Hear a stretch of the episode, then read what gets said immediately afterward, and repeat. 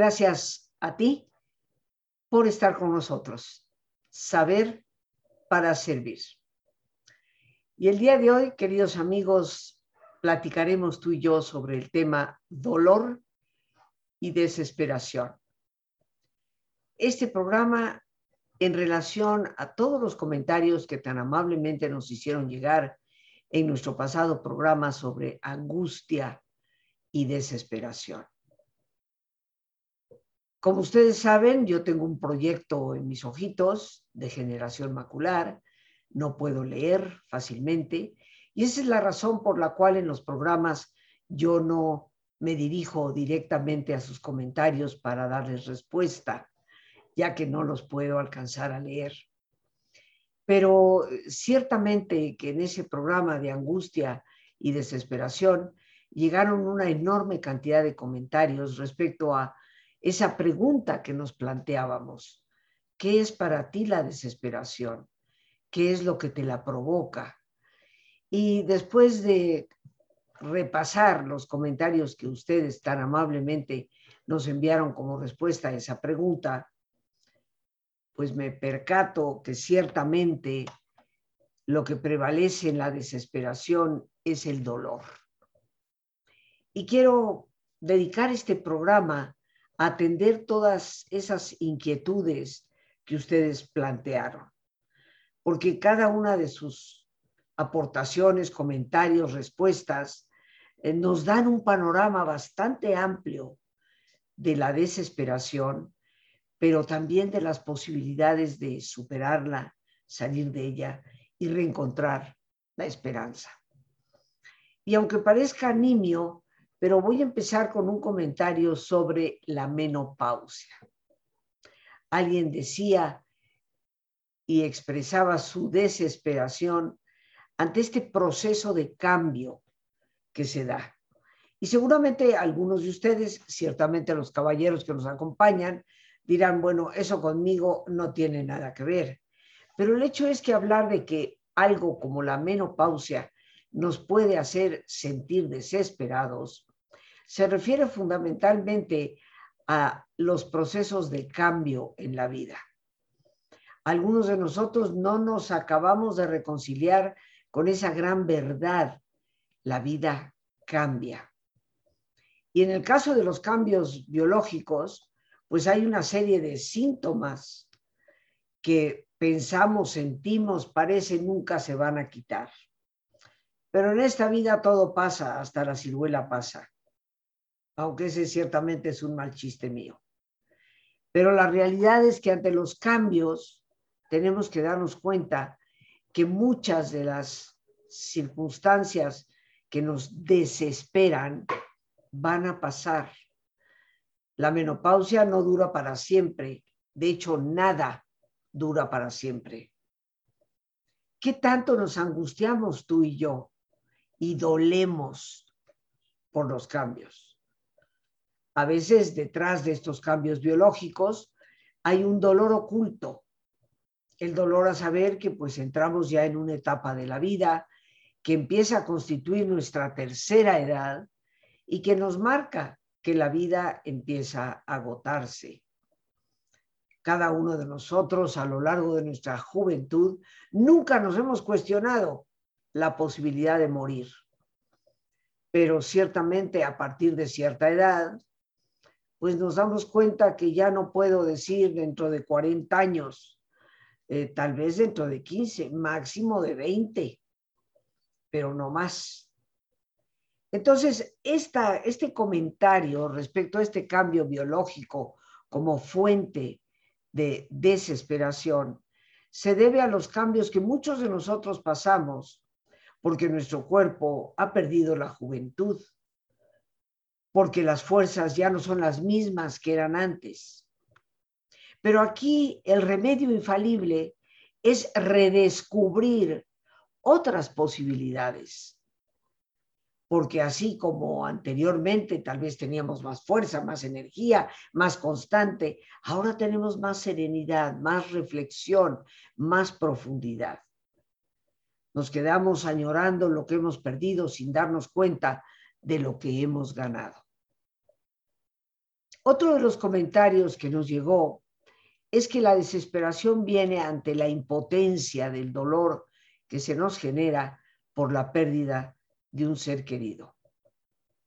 Y ciertamente que para nosotros lo óptimo sería que nuestros seres queridos nos acompañaran siempre, casi, casi morir juntitos, sean padres o parejas o hijos. Pero la impotencia que se siente ante el dolor que vamos a vivir por la pérdida de un ser querido es parte también de un proceso que debe doler. Y por eso ese periodo de vida se llama duelo. Estoy doliente. Y eso, queridos amigos, es perfectamente natural. El problema es cuando ese dolor empieza a prolongarse a tal grado se intensifica de tal manera que empieza a irrumpir en mi vida. Ya no puedo hacer las cosas que tengo que hacer. Ya no puedo dedicarme al trabajo que debo de seguir haciendo. Cuando ese estado de tristeza empieza a irrumpir en nuestra vida y empieza a coartarla, mucho cuidado, porque ahí empiezan a aparecer los primeros síntomas de la depresión. Y bien sabemos que la depresión está íntimamente relacionada a la desesperación. Pero si nos confrontamos ante la pérdida de un ser querido, a la realidad de que podemos llevar a cabo un duelo y que lo podemos llevar a cabo de la mejor manera, aunque duela, y considerando que es normal llorar y pedir que me den el tiempo para poder expresar esos sentimientos, es poco probable que caigamos en un estado depresivo que nos llevaría a la desesperación. Aquí tenemos ya dos causas en donde muchas personas se sienten desesperadas. El dolor que produce el cambio y el dolor ante la impotencia por la pérdida de alguien a quien amamos. Sus comentarios fueron riquísimos. Hubo personas que mencionaban la desesperación relacionada a los problemas de salud que parecen no resolverse. Un problema de salud que más bien parece eternizarse. Personas consultando uno, dos, tres, cuatro médicos sin poder encontrar causa ni las acciones necesarias para poder resolverlo. El dolor ciertamente, queridos amigos, se presenta ante nuestra incapacidad para poder encontrar en un momento determinado soluciones. La realidad a esto es darnos cuenta, queridos amigos, que pueden haber alternativas pero tenemos que ser creativos para buscarlas. Por otra parte, la impaciencia prevalece en este tipo de situaciones. Hay problemas de salud que para llegar a manifestarse requirieron de años y años de un mal funcionamiento interno que nunca dio síntomas hasta que, como dicen, la cuerda se reventó. Pero ningún problema de salud llega repentinamente, es el resultado de algo que no ha estado bien durante un tiempo, incluyendo los mismos infartos, que en su mayoría obedecen a un estrés crónico que hemos venido manteniendo a lo largo del tiempo, hasta que finalmente la cuerda se rompe. El dolor que tenemos por los problemas de salud implican y nos, y nos debe orientar hacia la acción. Hubo quienes comentaron que causa de ese sentimiento de desesperación es el haber recibido un diagnóstico médico de una enfermedad crónica o bien una enfermedad que provoca incertidumbre o bien también haber recibido un diagnóstico en un familiar, no tan solo en nosotros mismos. Nuestro cuerpo es quebradizo y es frágil. La parte biológica obedece a una serie de leyes biológicas.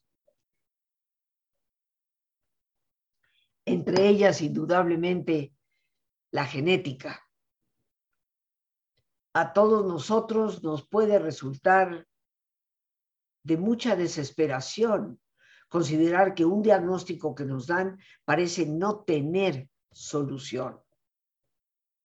Y aquí, queridos amigos, ante el dolor de esta imposibilidad de resolver algo, lo más importante será nuestra fortaleza espiritual, los valores internos que nos sostienen ante a veces la fatalidad de la vida.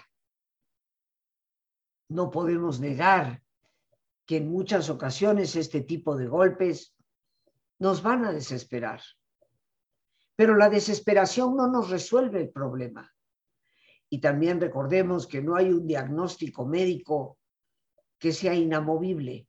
La medicina está saturada de casos de lo que se llama remisión espontánea, donde de repente sin saber cómo ni por qué, esa enfermedad que ya se consideraba fatal empieza a echar marcha para atrás. Por otra parte, lo que hoy es un diagnóstico ante una situación crónica, degenerativa, incurable médicamente, puede convertirse en la enfermedad que dentro de poco tiempo pueda salvarse, porque la medicina siempre avanza. Hoy en día, precisamente, me llegaba un comentario de parte de unas amistades. Israel ha desarrollado ya un medicamento para curar el COVID. Han hecho ya experimentos tanto en Israel como en Grecia. Ya van por la fase 3 del proceso, con algo que ha mostrado un 95% de efectividad para que una persona en cuatro o cinco días pueda recuperarse. La estadística que me mandaron precisamente es que ninguno de los pacientes tratados con ese medicamento requirió ser intubado, requirió estar en terapias intensivas, sino que salió rápidamente de la crisis de COVID. Entonces nos damos cuenta, queridos amigos, que la desesperación ante una situación como esta no nos lleva a nada más que añadir a ese negativismo que prevalece en los estados desesperados, esa incapacidad de ver una luz al final del túnel. La incertidumbre es parte de la vida como lo es el cambio. Nos gustaría tener todo por escrito garantizado y en 15 copias. Pero la realidad es que la vida no es así. La incertidumbre es una constante, siempre lo he mencionado y lo he escrito en algunos de mis libros. Somos personas en el trapecio de lo incierto constantemente. Nada está escrito para nosotros. Por lo tanto, cada una de nuestras decisiones y de los pasos que vamos dando en la vida va trazando nuevas alternativas.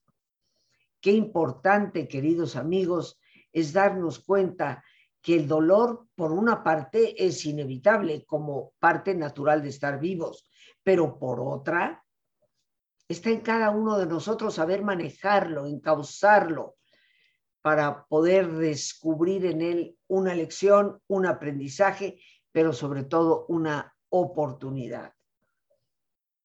Ningún diagnóstico médico es terminal aunque ciertamente en la medicina se usa la palabra terminal. Pero soy testigo de personas a quienes se les diagnosticó un cáncer avanzadísimo y terminal que acabaría con su vida en tres meses y pasaron años y la persona ha seguido viva teniendo el cáncer. Así que definitivamente no creo en lo terminal, porque eso indiscutiblemente que solo Dios lo sabe. Como ya he dicho, algunos de ustedes reiteradamente hablaban de lo que es la muerte de un ser querido y la desesperación que esto nos da. La muerte de un ser querido indudablemente provocará tristeza, lo quiero reiterar.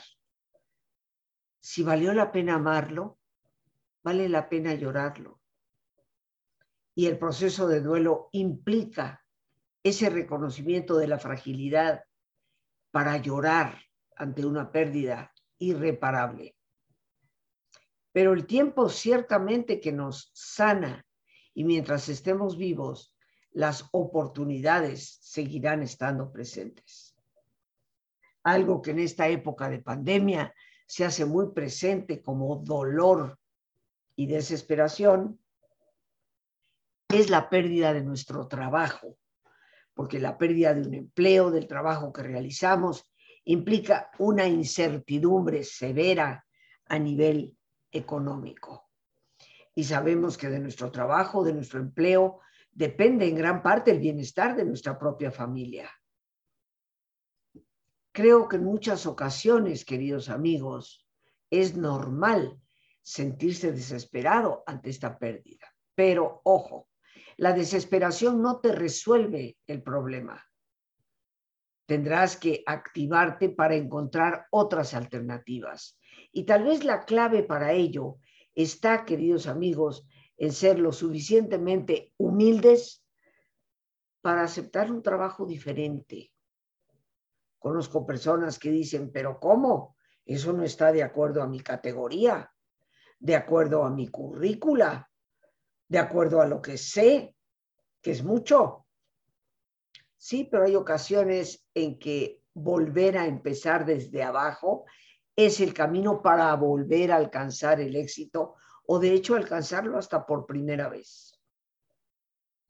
Ninguna actividad que nos remunere es totalmente irreemplazable.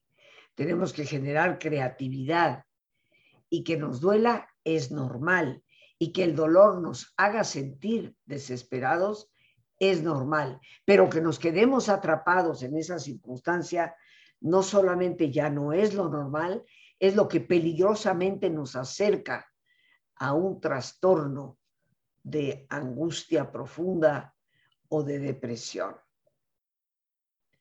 Algunas personas manifestaron algo que me parece muy lúcido, la desesperación por esos pensamientos repetitivos en tu propia cabeza, pensamientos que indudablemente en muchas ocasiones te llevan a malos sentimientos. Pero aquí, queridos amigos, quiero insistir. ¿Por qué estimamos que los pensamientos llegan como del aire o caen por la chimenea? El pensamiento es un proceso de tus facultades internas. El pensamiento lo determinas tú y solo tú esos pensamientos repetitivos, obsesivos, que parecen repetir como en un disco rayado todas las calamidades de la tierra sobre ti, esos pensamientos los estás teniendo tú y tú los puedes cambiar. Tienes que hacerte de las herramientas adecuadas si es que no lo has podido lograr por ti mismo para poder salir adelante y poder superarlo. Por eso es que yo te he invitado a este taller que voy a impartir la próxima semana, lunes 16, miércoles 18 y jueves 19, de 7 de la tarde a 9 de la noche. Porque el propósito fundamental de reunirnos es compartir herramientas que te ayuden a tener control sobre algo como tus propios pensamientos.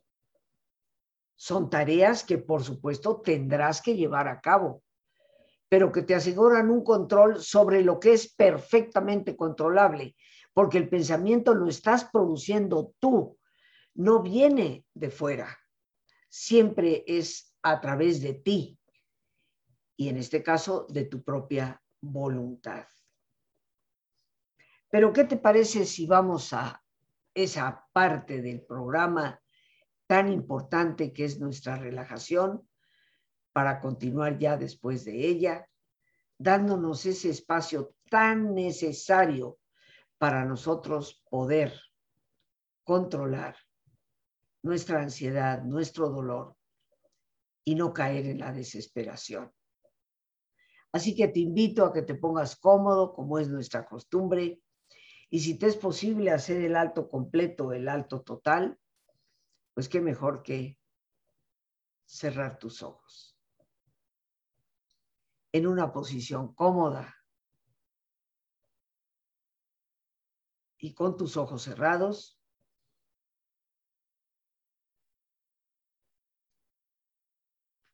toma conciencia de tu respiración, del entrar y el salir del aire en tu cuerpo. E imagina cómo al inhalar, así como llevas oxígeno a tus células, inhalas también serenidad para tu mente. Al exhalar, así como tu cuerpo se libera de toxinas, imagina cómo en ese aire que sale te liberas también de todas las presiones y todas las tensiones. Respira profundamente. Y relaja tu cuero cabelludo. todos los músculos que cubren tu cabeza. Relaja tu frente. Siente la piel, la vibración de la piel que cubre tu frente.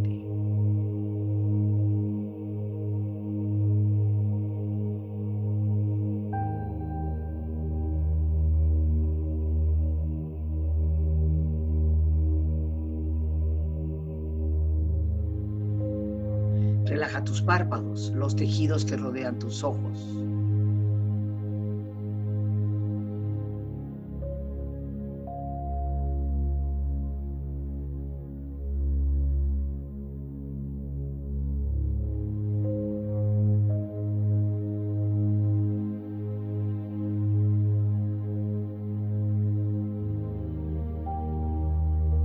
Relaja tus mejillas, toda la piel, todos los músculos que cubren tu cara.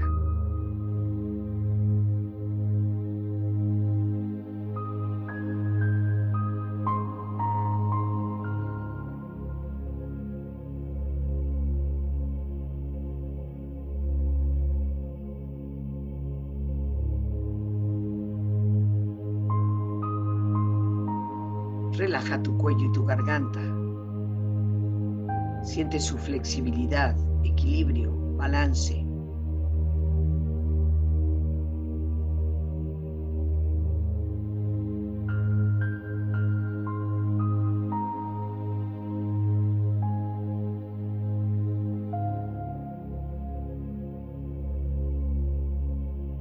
Relaja tus hombros, brazos y manos, así como tu espalda. Siente una agradable sensación que relaja todos los músculos en estas partes de tu cuerpo.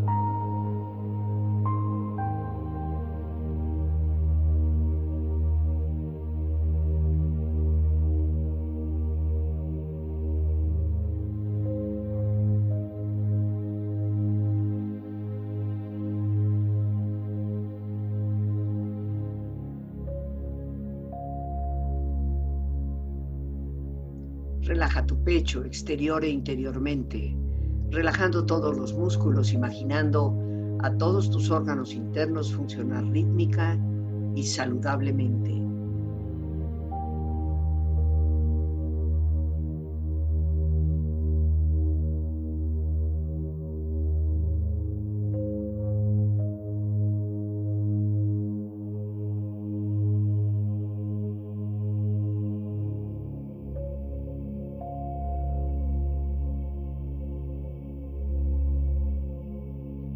Abdomen, exterior e interiormente, relajando todos los músculos, imaginando a todos tus órganos internos funcionar rítmica y saludablemente.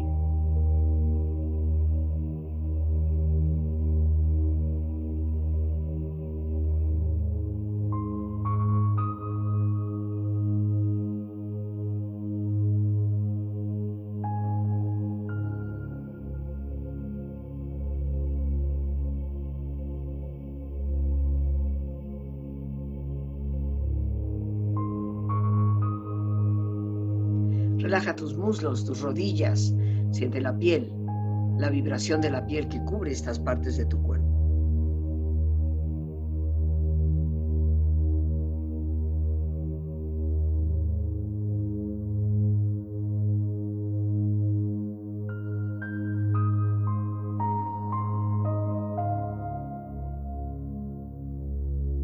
Relaja tus pantorrillas y tus pies.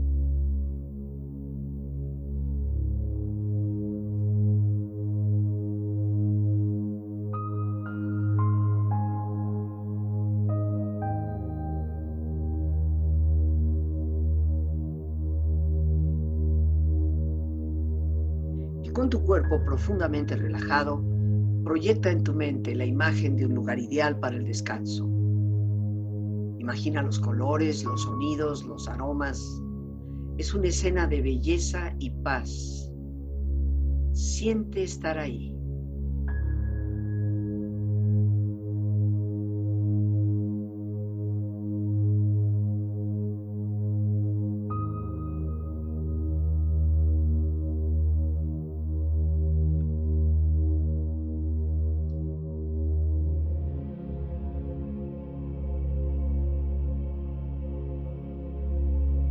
Tu cuerpo relajado y tu mente serena, reflexiona. Una situación se convierte en desesperada cuando empiezas a pensar que es desesperada.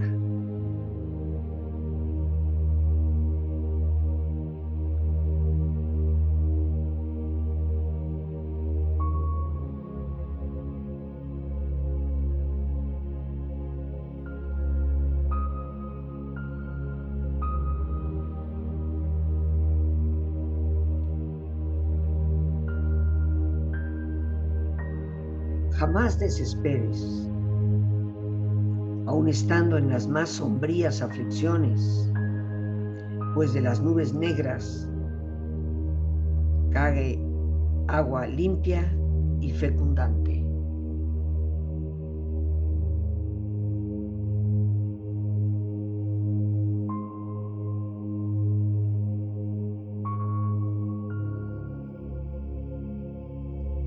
La esperanza no es menos realista que la desesperación.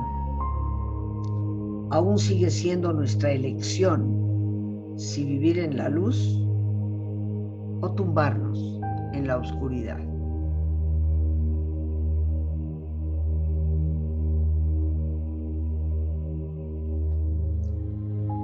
Respira profundamente.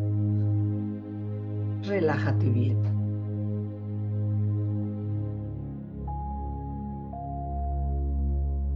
Con esta experiencia empieza lentamente a estirarte, brazos, manos,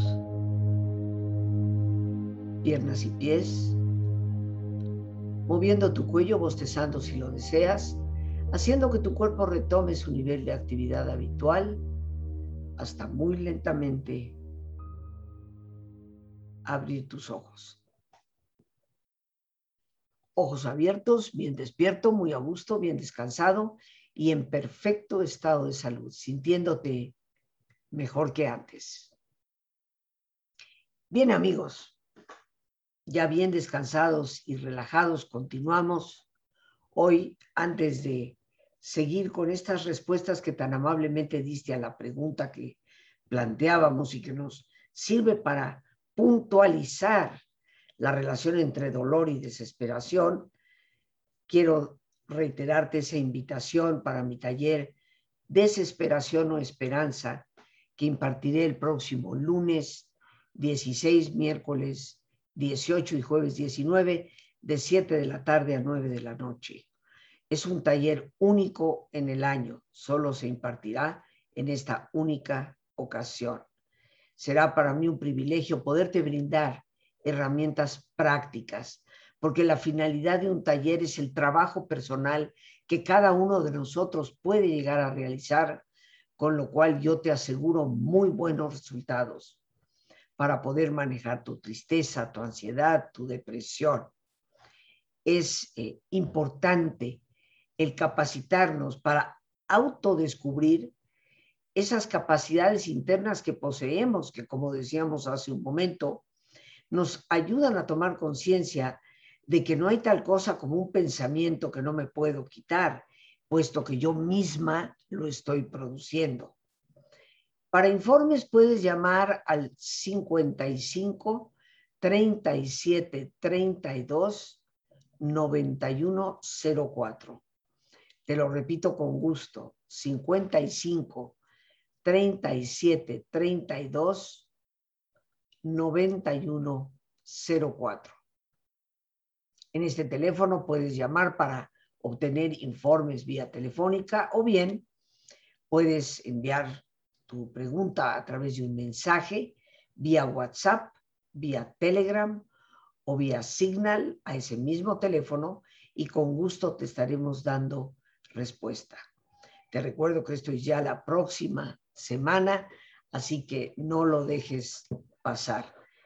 El propósito de este taller es compartir estrategias efectivas que la psicología ha comprobado que te pueden ayudar indiscutiblemente al practicarlas a eliminar gran parte de la ansiedad y la tristeza que están insertas en la desesperación para poder recobrar la luz de la esperanza que nos ayuda a salir de las tribulaciones que la vida nos propina y más en esta época que ahora estamos viviendo.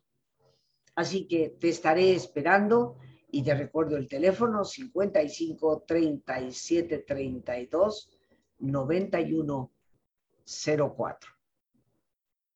Bien, y continuando con las riquísimas aportaciones que ustedes nos hicieron en respuesta a la pregunta, así como alguien expresó su desesperación ante esos pensamientos repetitivos que, como hemos explicado, dependen por entero de nosotros mismos. Alguien también expresó desesperación por no sentirse capaz de tomar decisiones. Pero en esta vida, queridos amigos, hay solo dos posibilidades, tomar una decisión o quedarnos impávidos asumiendo las consecuencias que esa pasividad nos puede traer. Es mejor decidir y equivocarse que no tomar ninguna decisión. A través de los errores aprendemos, adquirimos experiencia para el futuro, pero a través de la inacción lo único que hacemos es quedarnos atrapados precisamente en esa red agobiante de desesperanzas. No tomar en cuenta mis propias necesidades hubo quien reportaba que el atender incansablemente a otras personas sin poder dedicarse tiempo a sí misma, pasando por encima de sus propias necesidades, causa desesperación, indiscutiblemente. Y aquí es donde vemos, queridos amigos, la importancia que la autoestima tiene. Una persona que no toma en cuenta sus propias necesidades pues no tiene mucho aprecio por su propia persona. Una cosa es el egoísmo, el egocentrismo, y otra cosa es el cuidado sano que nos debemos a nosotros mismos y que inclusive es lo que nos capacita para ayudar a otros. Entonces, no tomas en cuenta tus propias necesidades y eso te hace sentir desesperación, te causa dolor. Pues bien, la decisión siempre está en ti, indudablemente. Atrévete a poner los límites necesarios y retomar el camino, sabiendo que no podemos ayudar a otros si no estamos fortalecidos para hacerlo. Mucho dolor a través de la separación de una pareja o de la familia mucho dolor que nos lleva a un estado de desesperación. ¿Y ahora qué hago ante esta situación de separación o divorcio? O cuando por diversos motivos parece que hay un aislamiento dentro de la familia o una situación donde la familia se dispersa y ya no estamos conectados. Pero queridos amigos, la vida que es constante cambio, nos ayudará muchas veces a comprender que esas relaciones tóxicas que se han mantenido durante largo tiempo, aunque duela mucho romper con ellas, significarán a la larga un enorme bienestar. También las familias tóxicas debemos mantener distancia. ¿Nos duele? Por supuesto. Nos desesperamos porque parece que somos los únicos que entendemos la importancia de la unión, pero la realidad, queridos amigos, es que hay familias que viven mejor, cada quien en su casa, como se dice, y Dios en la de todos. El dolor de no poder ayudar a otra persona. Ciertamente cuando amamos a alguien, nuestro mayor interés es poder ayudarle. Pero hay momentos en que no solamente no podemos hacerlo, sino que se nos ponen límites para hacerlo. Desesperar por no poder ayudar a otro implica que estamos cayendo en el complejo de Dios Todopoderoso y que sentimos que nosotros deberíamos poder hacerlo todo. Y eso es vivir en la irrealidad. La incertidumbre ante lo, desconocido, como ya decíamos hace un momento, la incertidumbre que hoy vivimos por esta pandemia, ¿cuándo terminará? ¿Qué consecuencias verdaderas nos traerá? Esa es la ley de la vida. Nada está escrito. Y haríamos bien en poder transitar por esa incertidumbre como el trapecista en su trapecio. Alguien comentaba que el no poder ser madre le causaba desesperación. Pero yo siempre me pregunto, queridos amigos, ¿cómo es que nunca nos detenemos a cuestionar el para qué suceden las cosas?